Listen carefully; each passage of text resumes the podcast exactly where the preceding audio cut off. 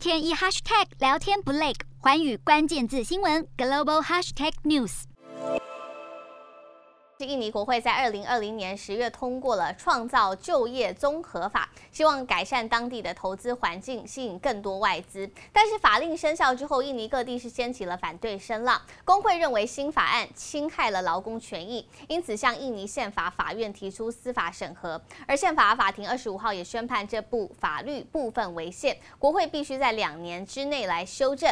而创造就业综合法从制定草案时期就存在着多项的争议。当当中包括了删减劳工资遣费、弱化环评机制等内容，引发了劳工抗议。而首席大法官也指出，创造就业综合法的部分条文在制定时有程序上面的失误，像是有条文在国会立法之后才在做修改，这些条文如果没有在两年内修正，就会被当作是永久违宪了。